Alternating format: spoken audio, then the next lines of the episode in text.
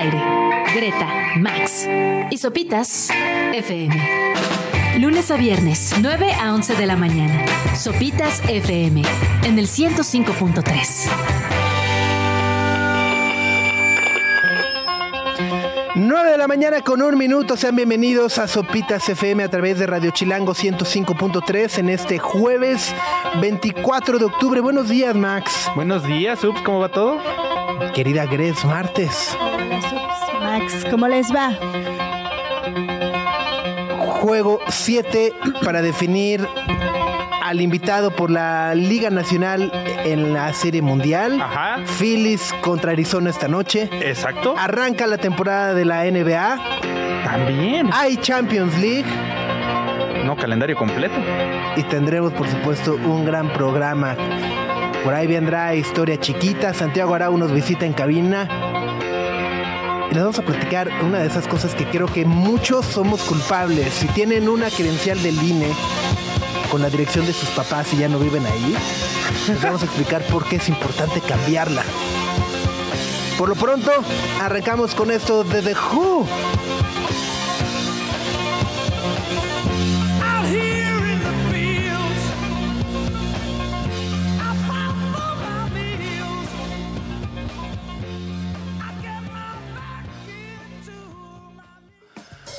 Baba O'Reilly para arrancar este martes en donde leo una nota que dice los adultos desembolsan cada vez más dinero en reliquias de su juventud y artículos que evocan una nostalgia de finales del siglo XX o principios del siglo XXI como tamagotchis, Órale, ¿todavía hay tamagotchis? todavía hay tamagotchis, Ya sin pila todos, pobrecitos. Ya. Ya está bien muerto el perrito, ¿no? juguetes de nuestra infancia. Y yo no sabía que además ahora ese segmento de la población tiene un nombre que son los kidults. ¿Los qué? Kidults. Como adultos, pero de Pero niño. niños. Ajá. Ajá. Qué horrible título, ¿no? Sí, se mancharon. Ajá, Exacto, pero dice que inmadurez. representan un Ah, sí. 17% de las ventas totales de juguetes en Estados Unidos. Órale. Es un buen. Es un chorro. Ajá. A ver, si tú pudieras comprar uno de tus juguetes de la infancia, ¿cuál sería? Eh, ujú. Ay, probablemente el Simon Says. El de las lucitas. Ti, ti, ti. No sé cuál es. Aquí- ¿Cómo se llamaba? Fabuloso Fred, una cosa así se llamaba aquí, el que tenía un montón de botoncitos. Fabuloso Fred. Ah, no sé ¿Por cuál qué me es. acordé? No lo sé. idea. ¿Jugaste con él? ¿Alguna vez? No le entendí mucho que digamos. Ajá. ¿Tú? Estoy pensando. Era más este como sí, el Simon Says. que era este circulito que tenía este cuatro lucecitas. Ay, cuesta 600 pesos y llega mañana. Estoy viendo que llega mañana. Qué locura. ¿Ustedes algún juguete de su infancia? Eh, yo tenía un juego que se llama Demente Ajá. y eh, iba por velocidades. Tenía como unos picos con número y te iba diciendo un número y tenías que picarlo e iba subiendo la velocidad y luego lo tenías que memorizar. Malísima. Es, que es un poco como el Simon Says. Tenías que irle tac, tac, tac, tac. Ah, ¿Es igual? Pues también 600 varos y llega el 31, pero aquí lo estoy viendo. Ya. Max. Yo desde hace tiempo tengo ganas de encontrar un Nintendo 64, no sé por qué. Ok. Ah, las consolas retro, sí. Bueno, yo, yo compré eh, el Game Boy, este nuevo que sacaron. Ajá, el chiquito. El chiquito. Uh, Este, y pues ahí, es mi, es mi entretenimiento en los aviones, saco mi Mario Bros. en fin.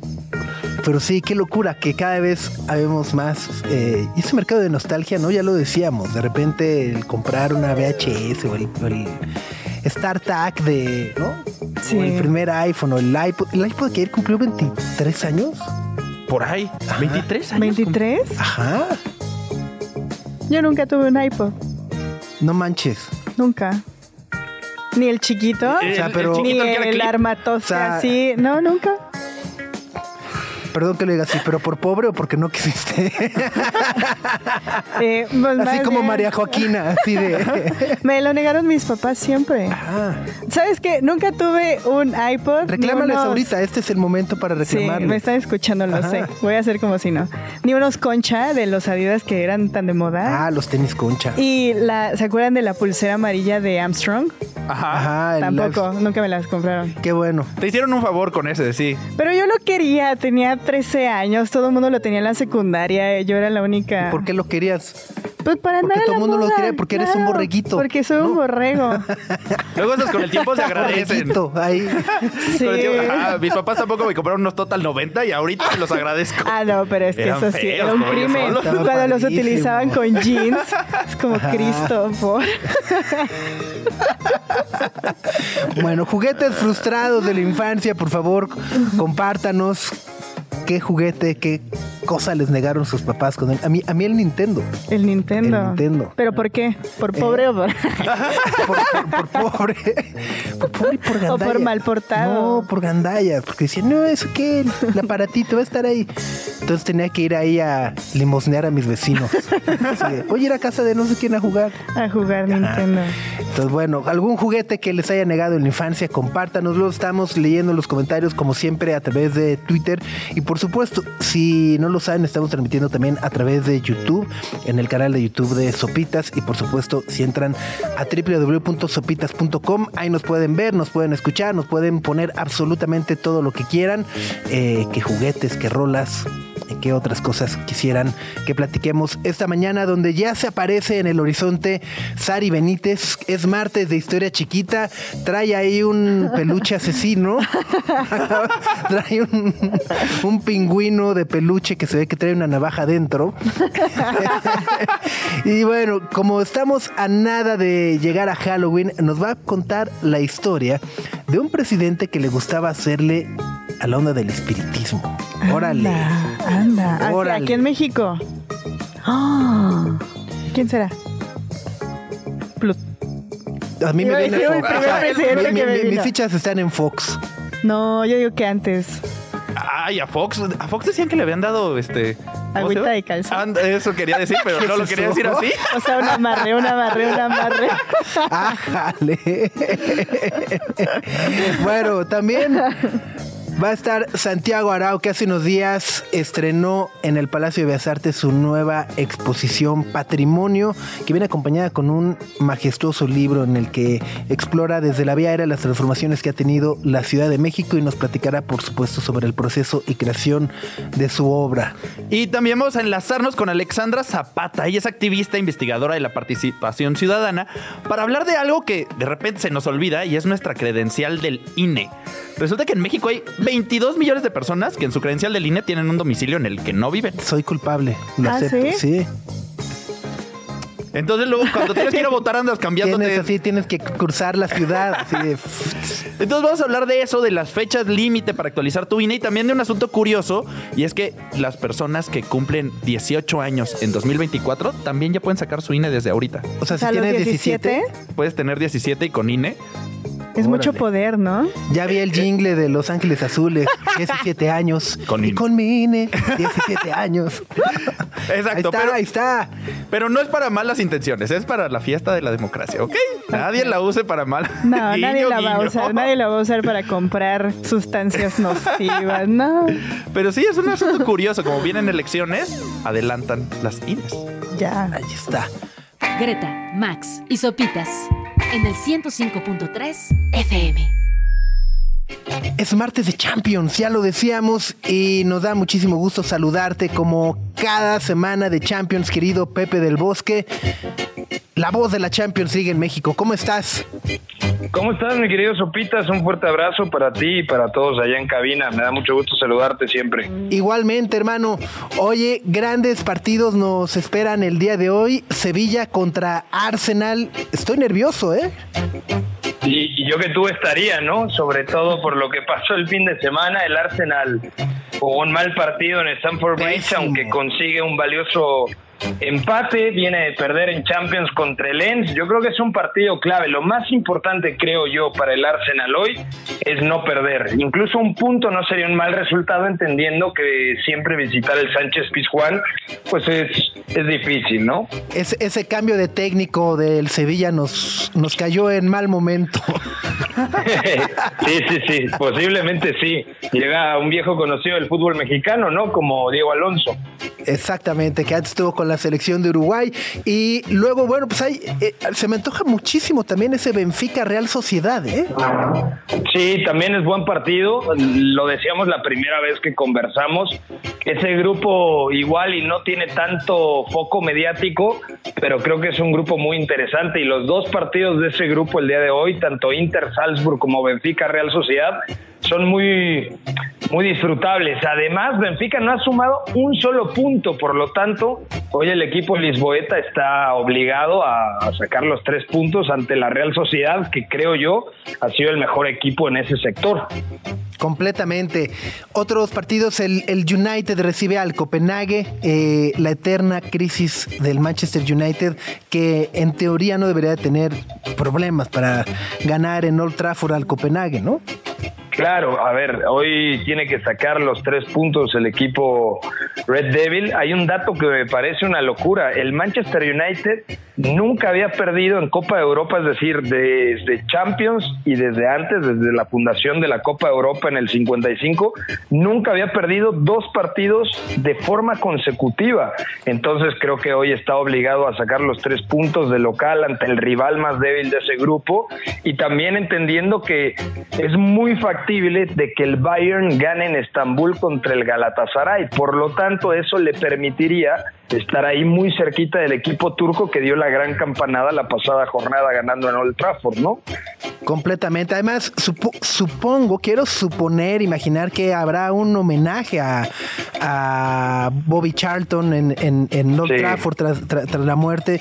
Eh, ¿qué, qué, qué jugadorazo? Justo el, ayer venía pensando, Pepe, lo, lo injusto que solemos ser muchas veces con este tipo de exjugadores, eh, que a lo mejor como ya no nos tocó verlos, minimizamos, los minimizamos en vida y de repente dices, bueno, pues es que sobrevivió el desastre de Múnich, eh, el accidente aéreo, ganó el único mundial que ha ganado Inglaterra en su historia, lo ha ganado, ganó la Copa Europea, fue balón de oro, o sea, hoy sería un referente infinito eh, en, en el fútbol mundial, ¿no?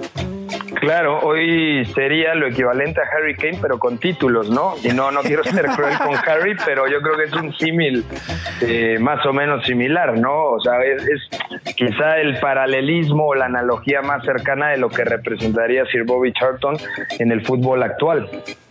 Totalmente. Y bueno, para mañana, híjole, mañana me, me- me genera mucho conflicto porque muchos dirán, el, el- el partido más llamativo sobre papel es Paris Saint Germain contra Milan, pero en realidad el que promete diversión, emoción y demás para mí es el Newcastle contra Dortmund.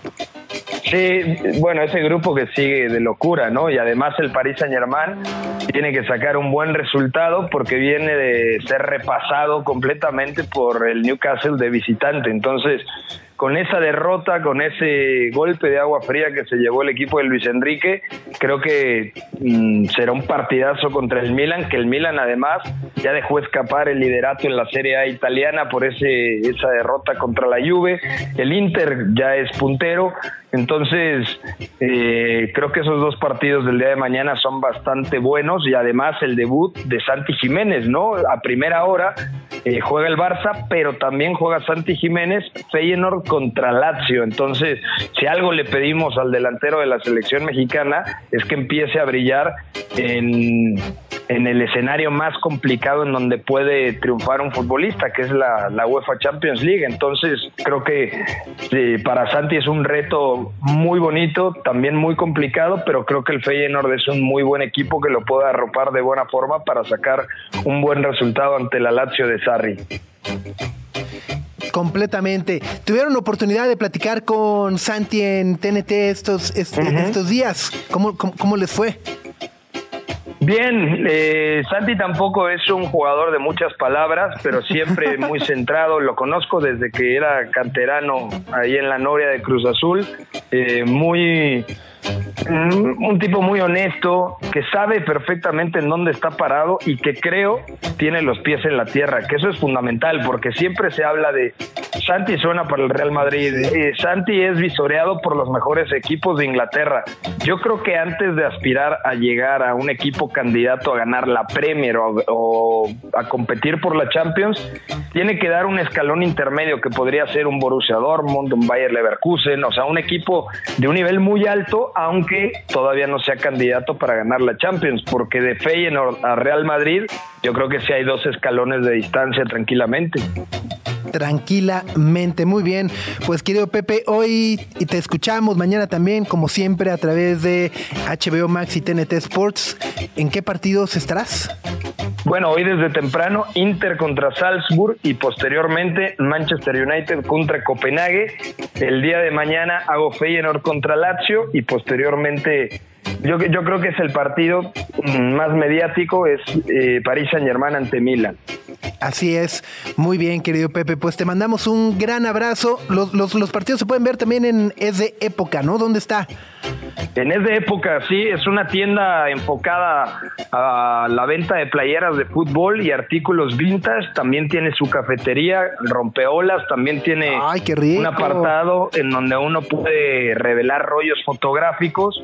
Entonces es un Ah, poquito mira. de todo y está ahí eh, justamente en Colima, ahora les digo exactamente el número, prácticamente llegando a Cuauhtémoc, para que no haya pierde. Se van todo Colima, por donde está Blanco Colima, todo eso Sí, sí, sí, todo derecho y casi hasta llegar a Cuauhtémoc.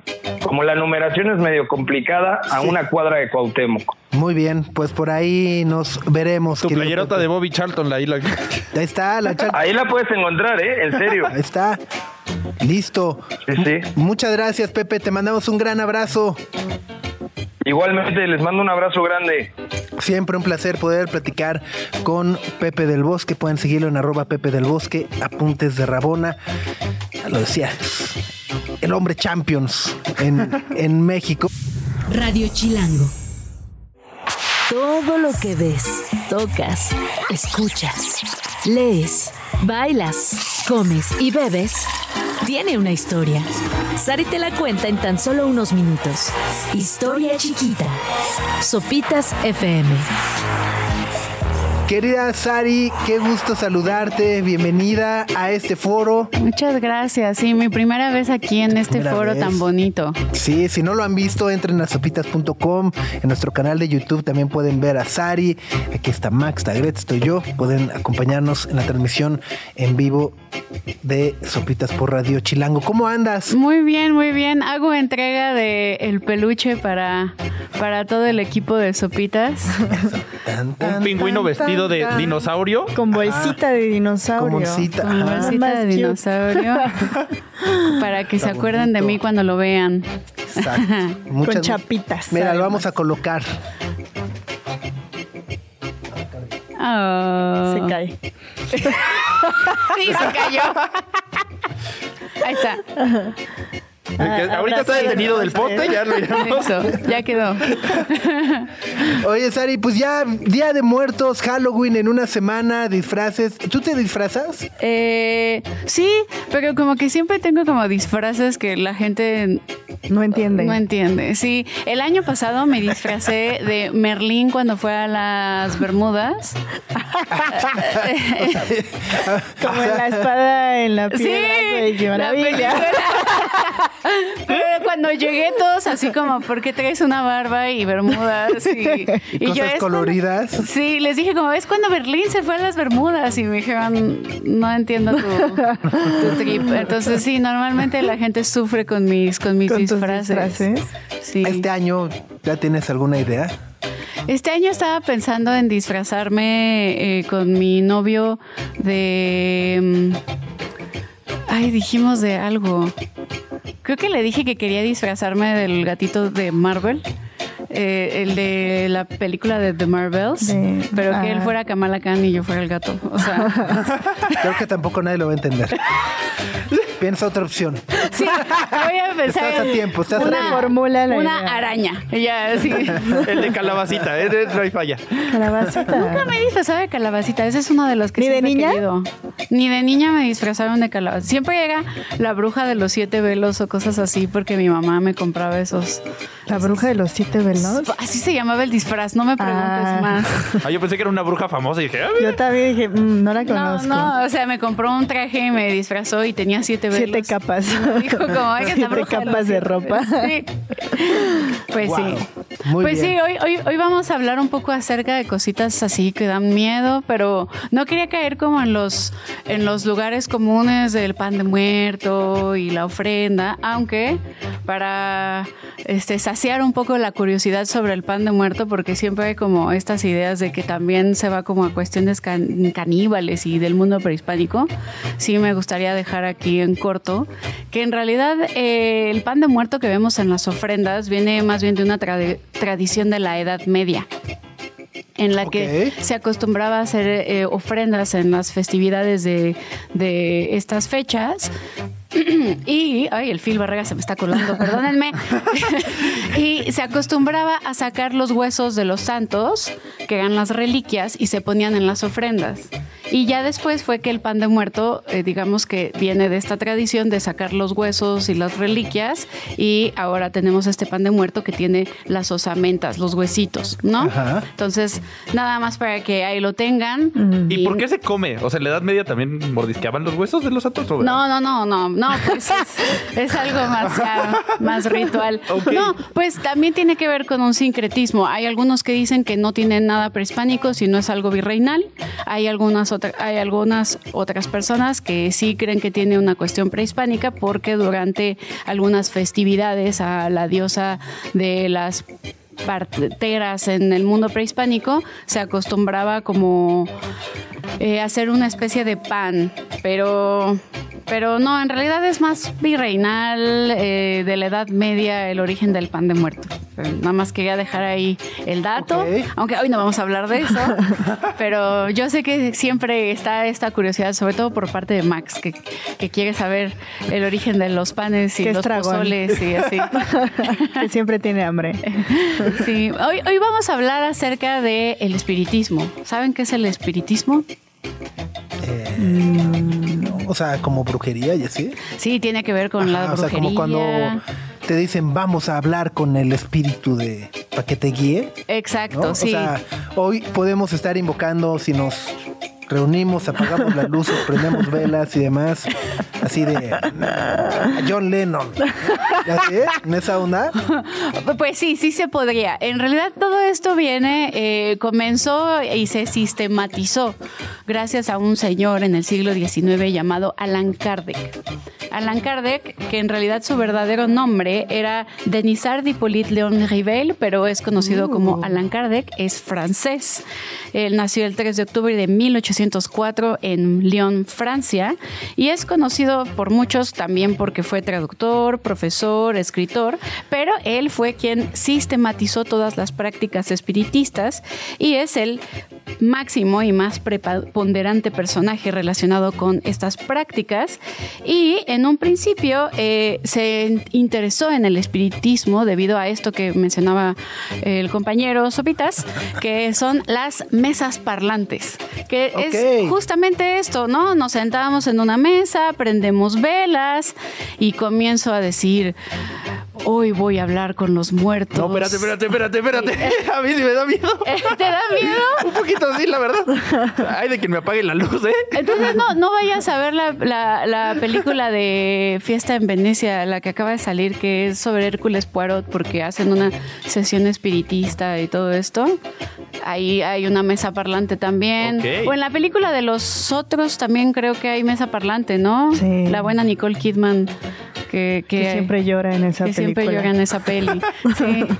Cada vez que la veo llora. Ya, Sí. está sufriendo. Entonces comienza la sesión espiritista y, y, pues normalmente comienza a temblar la mesa, así. Así comienza a temblar la mesa y de repente el medium, que es normalmente quien está dirigiendo toda la sesión, le dice a quien con quien nos queremos comunicar, Chimuelo, si estás ahí, golpeo una vez que sí, dos veces para no, y entonces escuchabas. Sí, sí está, ¿no?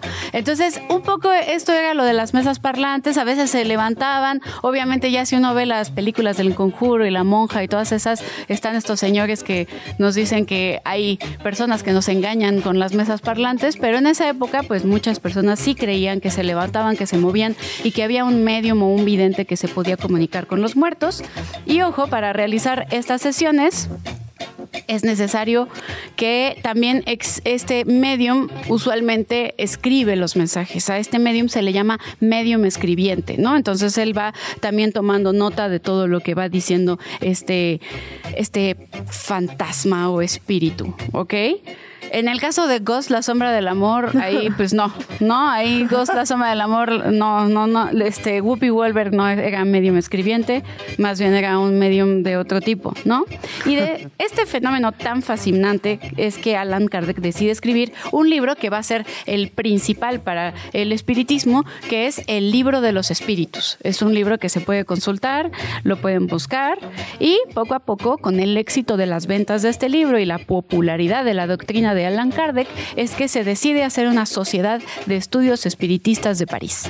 Y Allan Kardec, en su escrito, habla también de un ordenamiento. O sea, no solamente es sentarte en la mesa parlante y hablar con chimuelo, sino también se mencionan eh, otras cosas, pero siempre hay que tener en cuenta que podemos comunicarnos, así como en la vida real, con espíritus buenos, malos, este, superiores e inferiores, ¿no? Hay gente buena en la vida real, también hay gente buena y mala en el mundo de los espíritus, ¿no?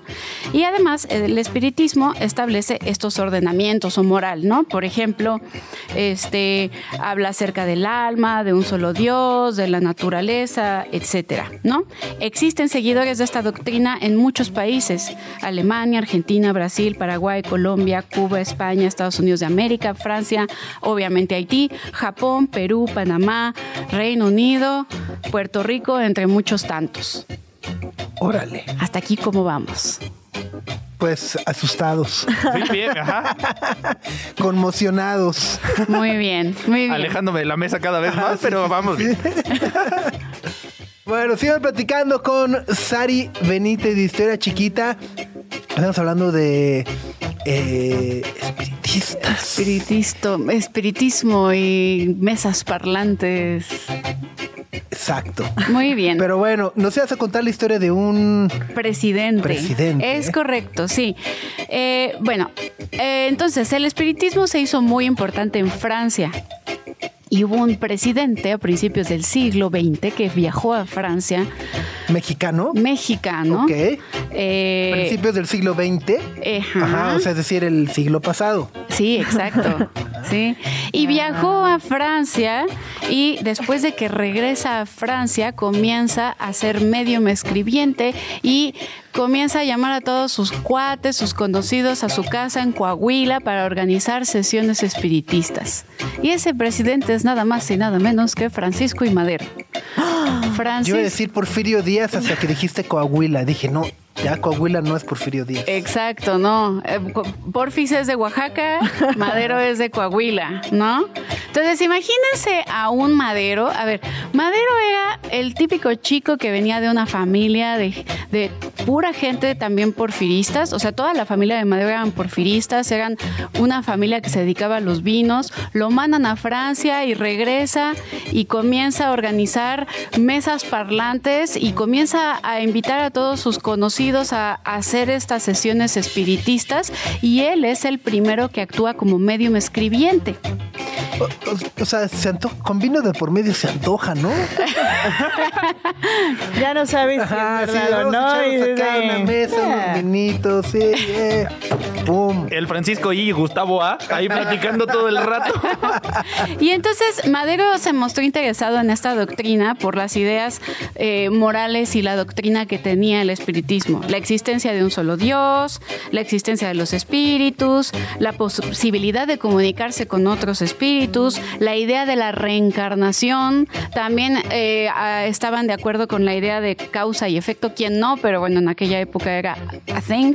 Y la no existencia de ángeles o demonios. O sea, existen espíritus buenos o malos, pero no existen los ángeles o los demonios. En, este, en, este, en esta doctrina. Ok.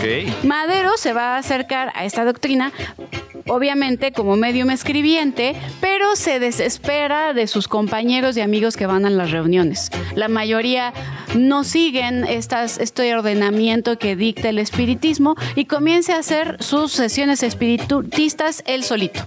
Órale. Y van a preguntarme, ¿y con quién se comunicaba? Bueno, Ajá. resulta que se comunicaba con Raúl, su hermano que había muerto. Yo pensé que con Raúl el del Real Madrid. y con José Ramiro, que también ahí tenía algo que ver, y ellos van a ser quienes le van a comunicar las ideas para convertirse en el siguiente presidente de México. Órale. Existen Yo me hubiera comunicado con Benito Juárez. eh, existen algunas ¿Cómo le fuentes hiciste, que dicen, existen algunas fuentes ¿Ah, sí? que dicen que se comunicaba también con Benito Juárez, quien le daba y le dictaba instrucciones para buscar la presidencia y poder hacer todo lo que pasó después, que fue su gran movimiento para convertirse en presidente de México. Y llegar por la vía democrática. Porque si se dan cuenta, Madero es el único que no va a hacer un golpe. Victoriano Huerta sí va a hacer un golpe de Estado, pero Madero va a entrar como presidente por la vía democrática. Y esto le encanta a los politólogos, ¿no? Sí, ah, sí, no hubo golpe de Estado. Sí, no hubo golpe de Estado. Fue electo y llegó por la vía democrática. Pero también tiene mucho que ver con estas sesiones espiritistas. Dicen que ahí es donde él se inspiraba para hablar acerca de lo que seguía, este, lo que iba a pasar después sobre la vía democrática y las elecciones. Y para terminar, hay que decir que lamentablemente cuando Madero llegó a ser presidente de México, obviamente salieron muchas caricaturas burlándose de las sesiones espiritistas de Madero. Totalmente. Si en la escuela me hubieran dicho que el plan de San Luis lo dictaron fantasmas, me lo hubiera aprendido. Ya siento que me hubiera dicho, me acordaría del plan de San Luis. ¡Wow! ¡Qué genial! Muy ¿Era el bien. de San Luis, el de Madero? ¿Tu duda? ¿Ya metí en problemas? Ya me hiciste, ya me hiciste dudar, mano. Todos. Muchas gracias, Ari. Te esperamos en un par de semanas. Eh, pues sí, en dos semanas nos volvemos a ver por acá. Por acá, por acá te esperamos con ganas. Y mientras tanto, ¿dónde te podemos seguir? Sí, pueden seguirme en Instagram como Historia Chiquita. Ahí les dejo algunas imágenes siempre de los programas que tenemos por acá. Les dejo cositas para que puedan ver muchísimo más, porque entiendo que luego las ondas gercianas pueden confundir. Entonces pueden ver todas las cosas de las que platico por acá. Es una pequeña bitácora en Instagram como Historia Chiquita, en TikTok como Historia Chiquita. Y también pueden escuchar el podcast en todas las plataformas de streaming abiertas. Listo. Greta, Max y Sopitas en el 105.3 FM. Me da muchísimo, muchísimo, muchísimo gusto recibirte en esta cabina, querido Santiago Arau, uno de los grandes eh, fotógrafos documentalistas de nuestra ciudad, de nuestro país, y además alguien a que considero un muy buen amigo y que me da muchísimo gusto tenerte por acá. ¿Cómo estás? Al contrario, es todo muy bien. Estoy muy feliz de verte después de tanto tiempo. Así es. Oye, y estás eh, presentando nueva exposición, nuevo libro. Te tocó además eh, reabrir el Museo Nacional de Arquitectura con esta exposición. Ni- o sea, no más, por si no había presión, así de, queremos reabrir el museo, ¿no? Con, Nacional de Arquitectura, en Exacto. Bellas Artes. exacto. Pues más que presión para mí fue una responsabilidad y es un honor y un privilegio, sobre todo un privilegio. Poder mostrar mi obra en Bellas Artes desde la primera vez que yo llegué y me dijeron, Santiago, ¿qué te parecería hacer una exposición en este museo?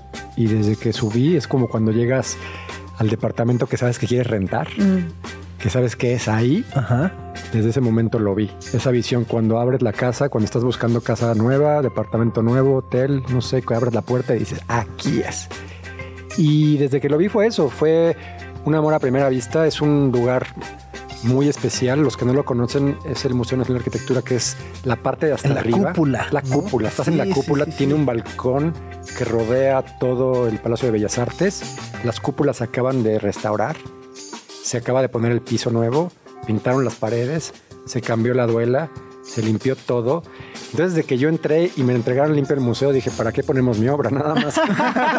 es, que, es que de verdad es, es como cuando te entregan otra vez, hablando de, la- estamos haciendo paradoja, pues la comparación del departamento cuando tenían el departamento absolutamente nuevo, con todo abierto, con la vista al mar, con la vista a la montaña y todo esto, desde que lo vi dije, no pongamos nada. El Museo Nacional de Arquitectura es esto. Entonces la museografía se respetó mucho a partir de lo del museo. Entonces la gente que vaya al Palacio de Bellas Artes, al Museo Nacional de Arquitectura, lo que va a ver, lo primero cuando entras al museo, ves el palacio en su máximo esplendor. En el piso de abajo los muralistas, Diego Rivera, Camarena, Siqueiros, abajo Tamayo, eh, toda la arquitectura art deco del lugar que está mezclada, que me encanta, que tiene simbolismos mexicanos. El otro día estaba hablando con extranjeros y les cuento, ¿qué es eso? Es un chac. ¿Y qué es el chac? Es un dios, el dios de la lluvia maya. ¿Y por qué está como art nouveau o art deco? O hay un Tlaloc también por ahí, art deco. Es un lugar impresionante, entonces justo eso, más que sentí una responsabilidad justo para poner la obra y un respeto por el lugar y, y la verdad es que estoy muy feliz de poder presentar mi primera exposición individual en Bellas Artes a mis 43 años que se titula Patrimonio que va acompañado Oye, de un libro. del libro, pero además justo le dices, no, pues abajo Diego Rivera, ¿no? O sea, Diego Rivera. ya ahí codeándote, ¿no? Eh, bueno, la, la, la, la, la obra conviviendo en el mismo lugar que me parece maravilloso. Eh, y bueno, eh, eh, puntualmente hablando un poco de, de la exposición, el libro se llama Patrimonio, asumo, Sí. porque resalta precisamente justo todos esos lugares, monumentos, eh, eh, incluso, bueno, hasta paisajes emblemáticos y patrimoniales de- del país, ¿no? Y tengo entendido que está, lo has separado un poco como por eh, paisajes, o sea, montañas. eh, Son capítulos, cuento patrimonio. Cuando me invitan a hacer la exposición, eh, el Instituto Nacional de Bellas Artes y Literatura, me dicen, vamos a hacer una exposición de patrimonio. Entonces yo lo primero que pienso, monumentos, en la Independencia, tenía una foto del, del Cárcamo de Dolores, tenía una foto de la pirámide de, de Teotihuacán y eso pensaba que era patrimonio. Cuando voy al diccionario, y la verdad es que el concepto de patrimonio yo lo tenía distinto, porque patrimonio pensé son los bienes que tenemos, ¿no? Pero en realidad el patrimonio significa la herencia. La palabra en inglés me gusta mucho, que es heritage, que es herencia to- total. Y entonces la herencia me lleva a construir una narrativa para poder poner una fotografía, porque yo lo que quería poner una fotografía del Ángel de Independencia, una fotografía del Monumento de Revolución en Bellas Artes. Entonces un amigo arquitecto que es el curador de la exposición, que se llama Juan José Coche, me dice, bueno, hay que contar la historia hacia adelante y hacia atrás. Y eso me llevó a las capas porque es un libro, una exposición que habla del patrimonio del Valle de México, de la Cuenca de México. Estamos hablando de un trabajo que llevo haciendo acá, me conoces hace ya 15 años, así nos conocimos seguramente por algunas fotografías con drones, que en su momento, yo creo que ya en ese momento estaba preparando la exposición, queriendo hacer en algún momento un libro sobre Ciudad de México, sobre este, este valle, y es una recopilación de mi trabajo durante más de 15, eh, 20 años, con fotografías al final ya de dos años, un año hacia atrás, pero habla de eso, son las capas que tiene la ciudad y que empiezo a contar con ocho capítulos que se los cuento rápido y además son estas capas que vamos viendo de una manera, de una visión contemporánea. ¿A qué me refiero con esto? El primer capítulo, los volcanes. Yo no sabía al inicio de mi carrera que la Ciudad de México está rodeada por más de 150 volcanes, por ejemplo. Entonces me dediqué a fotografiarlos. El capítulo 2, hablando de este origen del, del patrimonio de nuestra geografía, primero como el primer elemento son los, los lagos y los ríos. Eh, yo soy de Ciudad de México y cuando estaba en la escuela te enseñan, la ciudad fue construida sobre un lago y además no solamente un lago, hay cinco lagos, el lago de Zu- Zumpango, Jaltocan, Texcoco, Chalco y Xochimilco, pero es una idea del libro de texto, ¿no? que en realidad no tenemos presente en la vista y en, y en- y en nuestra espacialidad cómo están. Entonces me dio la tarea de fotografiar desde el aire cómo lucen estos lugares en este momento. Entonces, por ejemplo, la gente cuando vaya al museo, cuando vea el libro, va a ver los títulos Lago de Zumpango, Lago de Texcoco, y van a ver cómo desde el aire se ven estos lugares. También los ríos, por ejemplo, hay un título de una fotografía que se llama Río de la Piedad, pero cuando la gente vea, va a ver una foto del viaducto, porque ahí es donde era el río. Entonces todo tiene una mirada contemporánea. Y los demás capítulos se van desarrollando de una manera pues, lineal, es una narrativa lineal de tiempo, en donde después vienen los primeros pobladores, Cuicuilco, los mexicas, después viene la conquista, el virreinato, el siglo XIX, la independencia, siglo XX y siglo XXI, y todos los elementos que se van repitiendo, que son elementos prehispánicos, que son elementos mexicas, que son elementos que, volcánicos, que se van repitiendo en el distintos elementos de arquitectura que vamos viendo a lo largo de toda la exposición. Y por acá ya tuvimos chance de echarle un ojo al libro, ahí lo ven en el fondo, también tú nos trajiste uno por acá si lo ven en YouTube.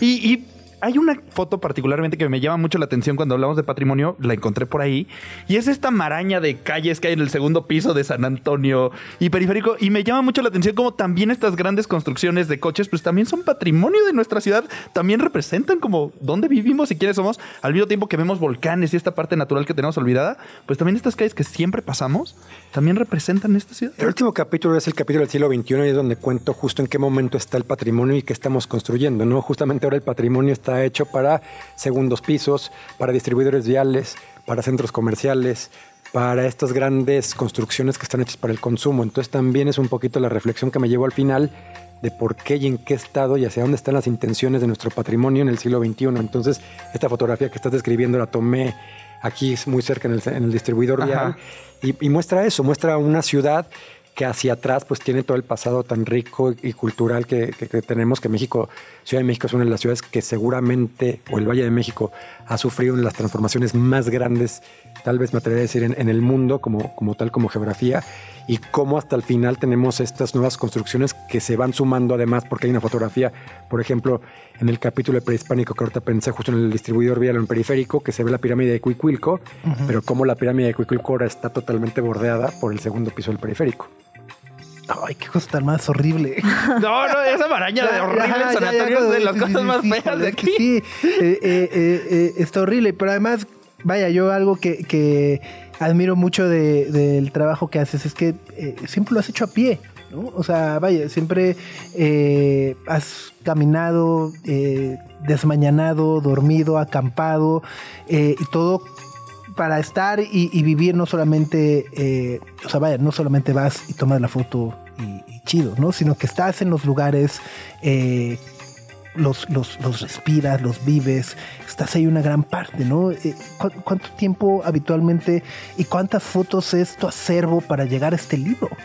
Este acervo, pues imagínate, o sea, cada lugar, tomo cientos de fotos a los que voy y cada lugar representa tiempo y cada lugar representa un esfuerzo y también es una ficha del rompecabezas, como bien dices, y además es raro que estoy tomando fotografía con dron, pero estoy ahí, ¿no? O sea, por ejemplo, hay una parte, unas fotografías de las que más me costaron de la exposición, son los cráteres del Iztaccíhuatl, que para llegar ahí hay que subir durante toda una mañana, ¿no?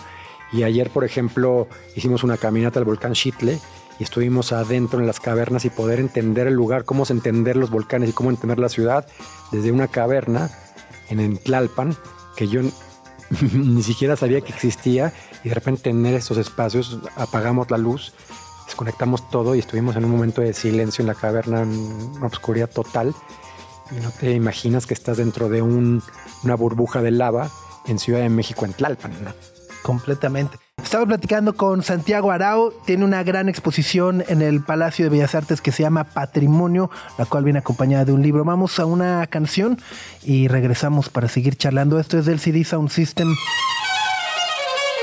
Acompañando a Idols, o mejor dicho, es de Idols acompañados por LCD Sound System y se llama Dancer.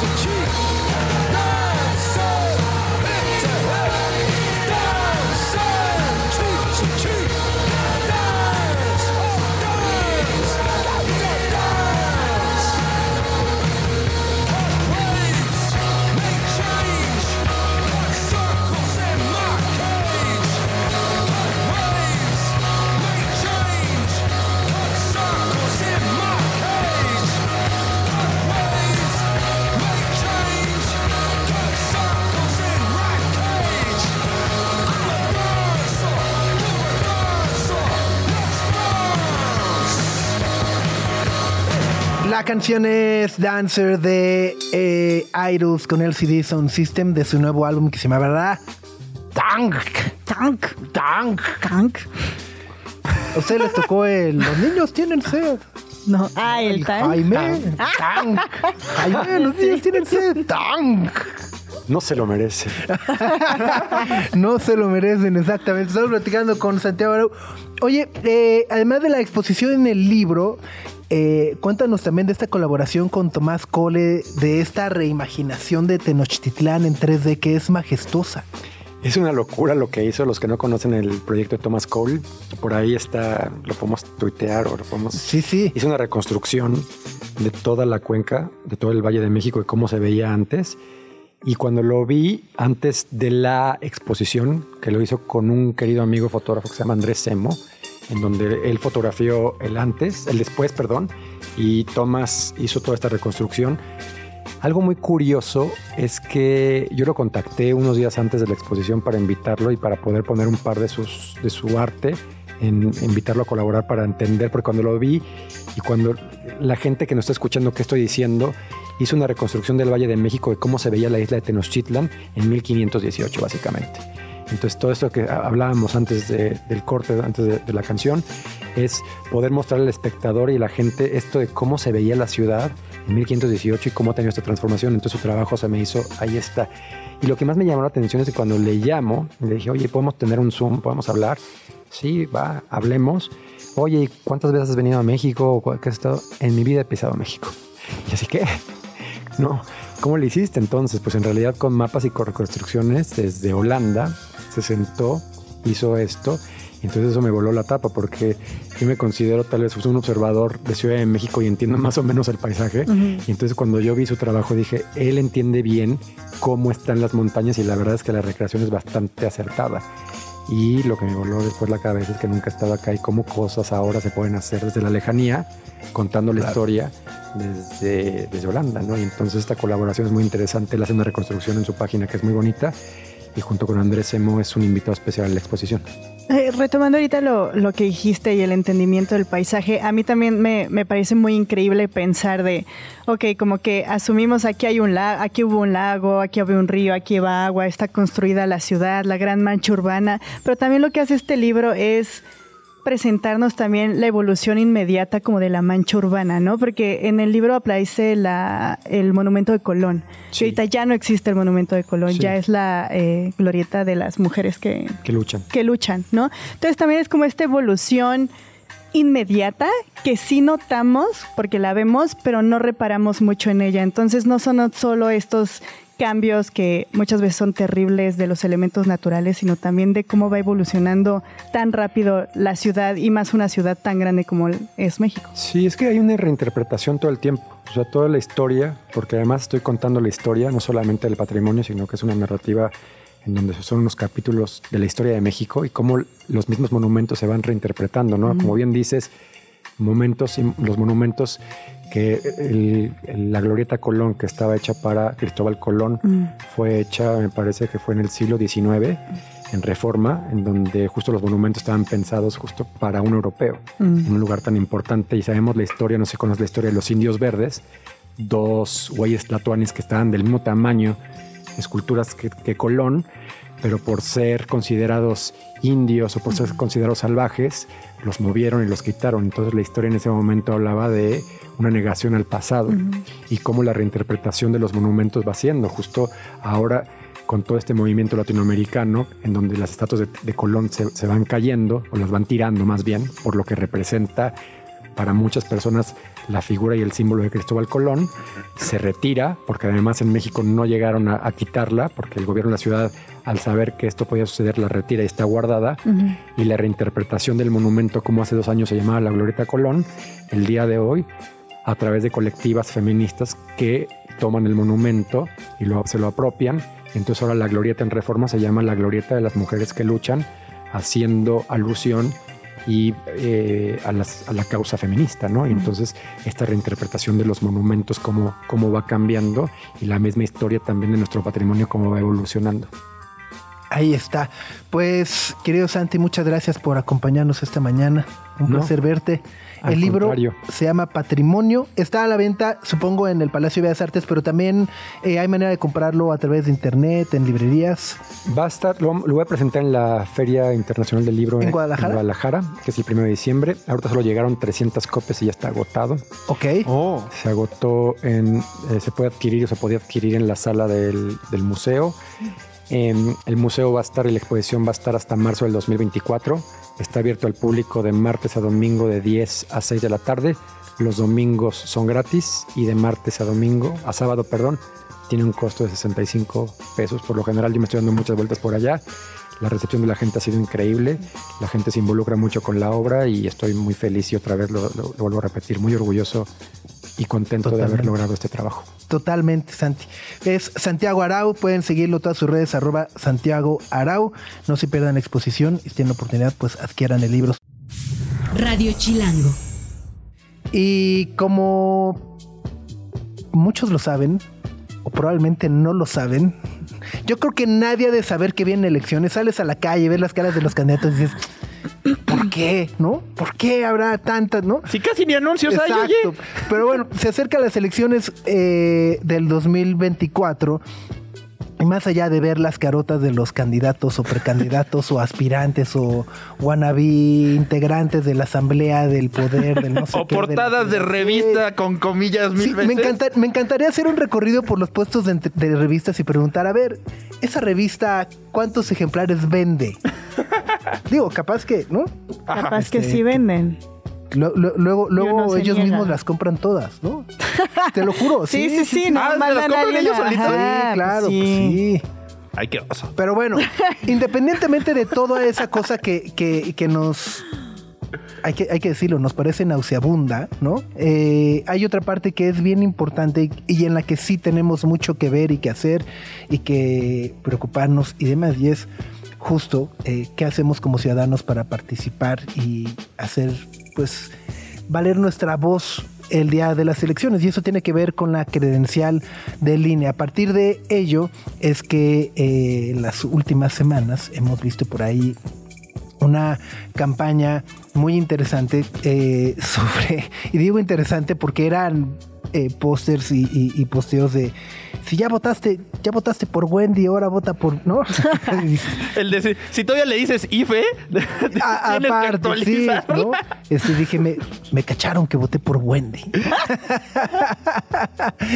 Pero bueno, es justo una campaña ciudadana para que todos pongamos en nuestro orden nuestra credencial del INE. Y una de las cosas que platicamos más temprano es justo que vemos muchísimas personas que nuestra credencial del INE está asociada a una dirección donde ya no vivimos. Y eso lo tenemos que eh, arreglar Resolver. resolver. Así que nos da muchísimo gusto saludarte, Alexandra Zapata. ¿Cómo estás? Buenos días. Sopitas, Greta, Max, qué gustazo verlos. Eh, los veía carcajeándose y muy divertidos en este programa. Hasta dan ganas de escucharlos todos los días. Muchas gracias por la invitación. Y sí, justamente lo que estamos promoviendo y ahorita se sienten bien lejanas las elecciones, pero para cuando ya estemos pensando en por quién votar, etcétera, y voten por quien quieran, pero voten, el tema es que sorpresa, se acabó el plazo o se va a acabar el plazo en el que podemos actualizar nuestras credenciales. El último día para actualizar tu credencial es el 22 de enero. Y por eso queríamos tener esta conversación el día de hoy, porque si queremos, si necesitamos actualizar la vigencia o la dirección, y tú bien lo decías, Sopitas, hay veces que tenemos todavía la dirección de casa de nuestros papás, pero ya no vivimos en casa de nuestros papás, vivimos con amigos, con una pareja, estamos estudiando en otra ciudad o trabajando en otra ciudad y es bien complicado pensar que vamos a regresar a casa de nuestros papás, a veces en otro estado, para votar el día de la elección. Y por eso los queremos invitar a todos a que actualicen su credencial hoy. Y si tienen 17 años, pueden sacar su credencial a los 17 años si van a cumplir 18 años antes del 2 de junio o el 2 de junio. Entonces van a ser de un grupo reducido selecto que pueden entrar al antro a los 17 años con su INE. Ok, Eh, Eso es bastante divertido, pero te quería preguntar de las actualizaciones de la INE. Eh, ¿Es un proceso específico tener que llevar como el cambio de domicilio o tienes que hacer cita de una vez? Y, y aparte, porque luego, no sé si a ustedes les ha tocado votar en estas casillas especiales. Es una pachanga horrenda si no estás en donde tu dirección es, ya sabes, o sea, si tu, tu INE no está Sí. donde tú estás, es un problema. Entonces, para evitarnos esa bronca, ¿qué hay que hacer? Exacto, Max. Y qué bueno que, sacas el tema de las casillas especiales. Y déjame darte un par de datos duros. Hoy en nuestro país hay alrededor de 22 millones de mexicanos que no viven donde dice su credencial que viven. Y sí, como dices, muchos de nosotros pensamos, bueno, puedes ir a una casilla especial. El problema es que no alcanzan las boletas. Si contamos todas las boletas que hay en casillas especiales en una elección como la del próximo año, estamos hablando de un poquito más de un millón de boletas para 22 millones de mexicanos. Y por eso no nos sorprende cuando el día de la elección lo primero que escuchamos en las noticias es un reportero que está fuera de una casilla especial y como tú dices es un relajazo, se acaban las boletas a, a las 10 y media de la mañana y se quedan miles de ciudadanos sin poder participar que sí querían participar en las elecciones. Entonces, la invitación es a que no nos esperemos o contemos con poder participar en una casilla especial, sino que desde hoy actualicemos la credencial. Si vives con tu pareja y sigues teniendo la dirección de casa de tus papás, hazlo oficial. Actualiza tu INE con la dirección de tu pareja eh, o la ciudad en donde estás estudiando o la ciudad en donde estás trabajando. Y papás, por favor, no se sientan mal si sus hijos dejan de usar su dirección en la credencial del INE. Esto no es de amor, este, ni de dónde están tus raíces. Claro. Es literalmente un trámite. Por favor, ayúdenos invitando a quienes conocen a que chequen su INE y no solo chequen la vigencia, sino también la dirección y que desde ahorita saquen una cita en el INE. Es súper fácil, lo haces en 30 segundos en línea www.ine.mx. Necesitas cuatro documentos, tu acta de nacimiento, tu CURP, tu comprobante de domicilio eh, y tu identificación con fotografía. Todo te lo van a regresar después de la cita, no se quedan con nada. Y dos recordatorios importantes. El comprobante de domicilio no tiene que estar a tu nombre. Si vives con un roomie y tienen internet a nombre de esa persona, lleva ese comprobante. Lo único que necesitas es un documento que muestre la dirección donde estás viviendo. Y segundo, dato interesante, puedes ir a cualquier módulo del país. No tienes que ir al más cercano a tu casa, puedes ir al que te quede mejor, en la oficina, en el gimnasio, donde quieras puede ser otra entidad incluso. Entonces, si estás viviendo en la Ciudad de México, pero encuentras más disponibilidad en el Estado de México, en el INE del Estado de México nos dicen, sí, por favor, vengan a nuestros módulos. Eh, entonces, ahora sí que está facilísimo. Oye, además, justo mencionan eh, algo bien importante, eh, que es 22 millones de personas no viven en la dirección que tienen registrada en su INE. Y de repente hay elecciones tipo eh, votar por alcaldes, ¿no? O sea, por ejemplo, la delegación Cuauhtémoc, no puedes vivir en la Cuauhtémoc, pero si eh, tu, tu INE está en casa de tus papás que viven en Coyoacán, este, no vas a poder elegir al alcalde que realmente te representa, ¿no? Eh, que es el de Cuauhtémoc. Entonces hay una parte, me parece muy importante en, en ese sentido. Y por el otro, justo las fechas. Hasta enero hay que eh, actualizarla, pero todos sabemos también que en enero van a, las filas van a estar ñeras, chonchas de tres El horas. 21 de enero, Sí, sí, sí, sí, sí. Entonces, de una vez, no, no esperen las filas. Vam- Vamos haciéndolo de una vez. Yo soy, yo, yo soy culpable y tengo que, que ir a actualizar mi INE. Entonces, ya estoy en la página ubica- ubicando mi módulo para sacar la cita. Por favor, y avísanos cuando ya tengas, cuando todo este equipo de radio pueda decir el 100% de nosotros tenemos nuestra INE vigente con domicilio actualizado y estamos listos para el próximo año, porque participar es un derecho humano y sí es importante. Esta generación, todos los que estamos aquí conectando y la gran mayoría de los que estamos escu- escuchando su programa, nuestra generación es la que más desactualizada tiene nuestra INE y que menos participamos. Entonces, por favor, toma 30 segundos. En el módulo es de volada. Llegas con tu cita, te atienden de inmediato. La verdad es que son buenísima onda. Te toman la foto las veces que quieras para garantizar que salga súper bien en tu foto y que estés contento con cómo te ves en tu identificación. Y sales y te, y te avisan en un URL cuando está lista para recoger tu credencial y pasas por ella y ya, estás lista, listo. Y lo Buenísimo. digo, les tengo que confesar, les digo que una de las razones por las cuales los mexicanos no pasamos a recoger por nues- nuestra nueva credencial es porque no nos gusta cómo salimos en la foto. Pero, ¿sabes Es qué? que luego sí hay No unas importa horribles, oye. Y que no si era la huella digital o tu cara. ¿Qué, qué me hicieron aquí? No importa cómo sales en tu foto, lo que importa es que tu INE es tu pase de acceso a derechos fundamentales en este país, es la identificación más importante que tenemos y es súper importante tenerla al día. Ahí está, pues muchas, muchas gracias Alexandra. Te buscamos más adelante para presumirte, para presumirte nuestras nuevas INES. Por favor, y les mandamos todas nuestras infografías, cómo sacar, actualizar tu INE sin fallar en el intento, cómo tramitar tu primera INE, cómo sacarla a los 17 años. Todas las infografías las tenemos el paso a paso, está facilísimo. Gracias. Oye, preguntota, antes de que te nos vayas, Alexandra, por acá nos están comentando en YouTube. Alguien tiene una duda. Dice que su INE se eh, vence la vigencia en 2024. ¿La tiene que renovar o todavía es vigente en 2024? No, gran pregunta, muchas gracias. Todavía está vigente. Si tu credencial vence en el 2024, sí puedes votar en el 2024 y sí la puedes usar como, no, este, como identificación oficial.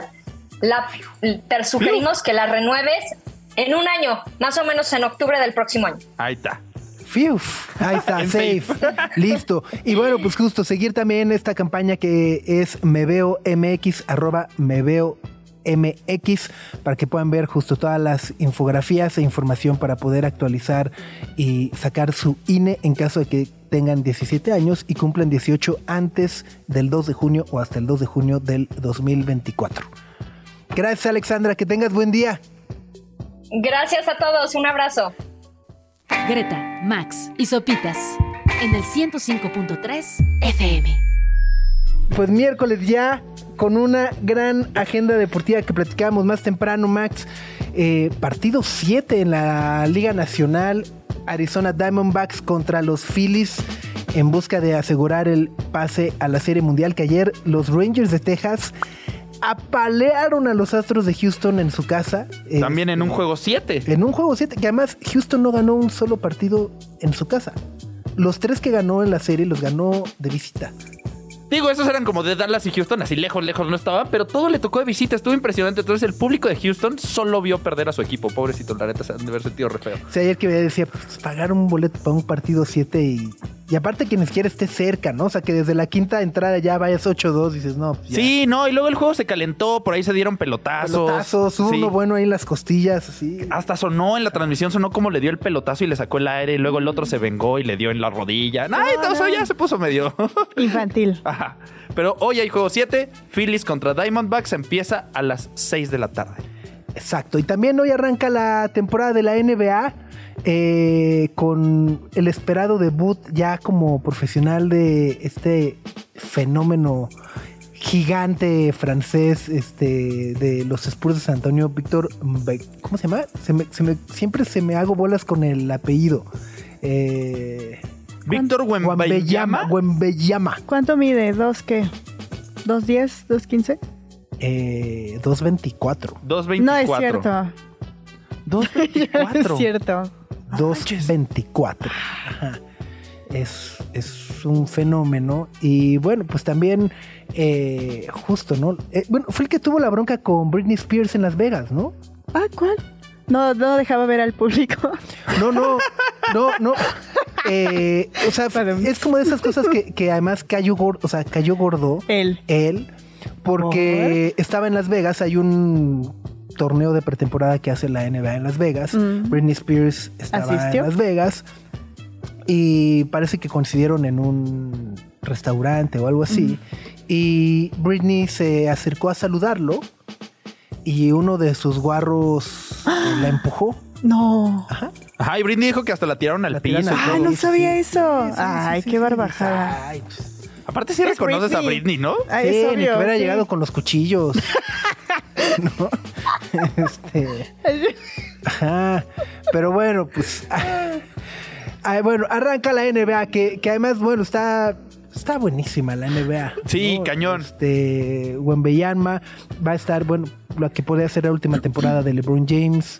eh, Ya con el récord de puntos. Eh, es, es como la consolidación también, yo creo que de esta nueva generación con Luka Doncic y, y- y demás, ¿no? De jugadores y el adiós de aquellos ídolos de hace algunos años. ¿no? Ahora sí se va a sentir el cambio generacional, Sí, sí. probablemente. Janis tendrá que. Janis de los de Minnesota De- tendrá que hacerle de las suyas. O sea, se va a poner muy buena la temporada de la NBA. Hay Champions al mediodía. Exacto. Un martes bastante deportivo. Muy bien, pues nos escuchamos mañana en punto de las 9 de la mañana. Quédense en sintonía de Radio Chilango. Adiós.